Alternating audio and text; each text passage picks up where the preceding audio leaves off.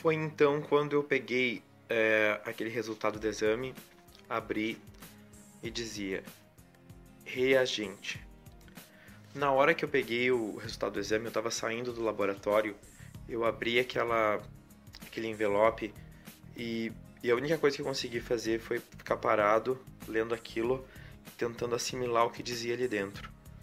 Então eu me lembro que eu me, me encostei numa parede que tinha perto ali da saída fiquei pensando assim, o que, que eu vou fazer agora com esse exame dizendo reagente para HIV.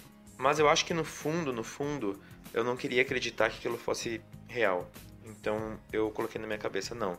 Eu vou chegar em casa, eu vou olhar na internet, vou pesquisar para saber o que, que, realmente significava aquele é, reagente. Se era significava que eu era soro positivo ou não. E foi o que eu fiz. Então eu saí de lá do laboratório. Então eu saí lá do laboratório vim correndo para minha casa, que fica praticamente uma quadra é, de distância do laboratório, peguei o resultado e fui procurar na internet. E aí, é claro que, né, que eu confirmei aquilo que eu pensava. Reagente significa que eu fui reagente para o HIV, então, a partir daquele momento, eu descobri que a minha sorologia era soro positivo, HIV+. Na hora, a única coisa que eu consegui fazer foi ficar na frente do computador chorando. Eu me, eu me lembro que eu me apoiei em cima do teclado, da mesinha do computador, e não parava de chorar. Nisso, meu cunhado, que estava na minha casa, que viu eu entrando, ficou um pouco assustado, porque eu vi que eu estava um pouco nervoso, e entrou no quarto. E ele me perguntou, Léo, o que, que aconteceu? Por que, que tu tá assim, tal, tal? Aí eu peguei o meu exame e mostrei para ele, falei assim, por isso que eu tô assim. Ele olhou e falou, não, mas pode, isso aqui pode ser um erro e tal. Eu falei, não, não é um erro, não tem como dar erro duas vezes. Foi, o exame foi feito aqui em Uruguaiana, deu positivo. Foi mandado para Porto Alegre, deu positivo novamente. E então não tem como dar erro. Aí eu lembro que ele ficou um pouco assustado, mas ele tentou me deixar tranquilo. Nisso eu tava ali, não tinha o que fazer mais. Eu pensei, eu vou pra academia, vou treinar, porque de repente sai um pouco isso da minha cabeça, assim. E eu fui, cheguei lá na academia, e a primeira pessoa que eu enxergo lá na academia é meu irmão, que também estava treinando naquele horário. E aí eu chamei ele pra salinha que eu dava aula de bike e contei pra ele, né? Claro que eu chorei muito, fiquei muito nervoso. E ele me perguntou, ah, Léo, como que isso foi acontecer e tal. E eu falei, eu não sei, eu não sei. A realidade é que eu não sei até hoje. Não que eu fizesse sexo desprotegido com todo mundo, mas eu não, não, não conseguia lembrar de algum, algum momento específico que fosse que tivesse causado aquilo.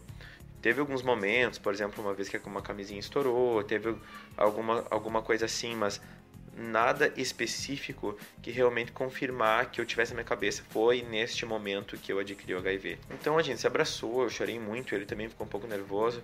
Ele falou: "Não, vamos para casa, não vamos ficar assim". Então, nós viemos aqui para minha casa, falei: "Vamos esperar a Karina, que é minha irmã, chegar em casa para para contar para ela". E aí logo que ela chegou em casa, a gente chamou ela, Karina, vem aqui no meu quarto, Tá, contei para ela também, foi aquela choradeira, todo mundo e tal. Para mim aquilo era tudo muito novo e, e, tudo muito assustador, porque eu não tinha muita informação. Pois, lendo mais, eu fiquei bem impressionado de como eles me trataram lá no, no laboratório, de me dar um resultado desses, assim, sem nem mínimo de informação, porque eu saí sem saber nada do que significava aquilo. E quanto isso pode ser perturbador para uma pessoa, dependendo de pegar um resultado desse, o que, que pode passar pela cabeça de fazer, né? A sorte é eu vim para casa e conversei com a minha família, mas sei lá, alguém pode fazer alguma, uma loucura, vai saber.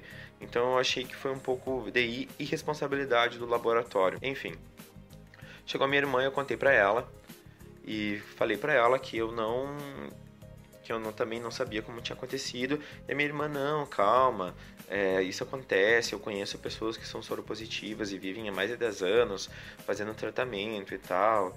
E aí eu me lembro que eu chorava muito, assim, e, e abraçado nela, e dizia assim, ah, eu queria muito ver a Martina crescer, que é a minha filhada, filha dela, sobrinha, que fazia, que fazia pouco tempo, tinha feito um ano, então é, foi, foi, foi muito triste, assim. E eu falei pra minha irmã, assim, olha, eu quero pedir uma coisa para ti, eu quero que vocês contem, ou tu conte para os nossos pais, né, é, sobre esse resultado, porque eu não, não ia conseguir. Eu não, não ia conseguir sentar é, e ficar contando isso para meu pai e para minha mãe. E eu não, não, queria ver a cara deles naquele momento, eu queria ir trabalhar, porque, ao meu ver, é, se eu chegasse, ele já soubesse, a gente tivesse digerido tudo isso, seria mais fácil para mim. É, e, e realmente a minha irmã acabou ficando em casa e ela, naquela época ela não morava conosco, ela era, né, ela morava, não morava na nossa casa, mas ela ficou em casa para contar aquilo pro pai e pra mãe. E o meu irmão, sim, morava ali conosco, então ele também já ficou por ali. E naquele mesmo dia eu ainda tinha que dar uma aula de xadrez, das 6 às 7 da tarde. Depois eu tinha que dar ainda duas aulas de bike indoor, umas 8 da noite e umas 9 da noite.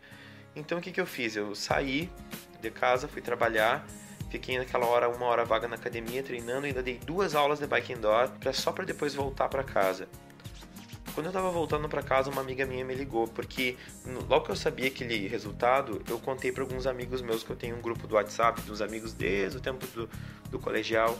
E aí eu contei, falei assim, ó, deu, eu fiz um exame e deu que eu sou soro positivo.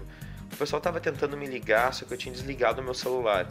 E, e aí quando eu tava chegando em casa, praticamente 10 da noite, 10 e pouquinho, uma amiga minha de, desse grupo acabou me ligando e me perguntando o que, que tinha acontecido, se eu ia estar bem. Ela perguntou se eu ia morrer e todas essas coisas assim.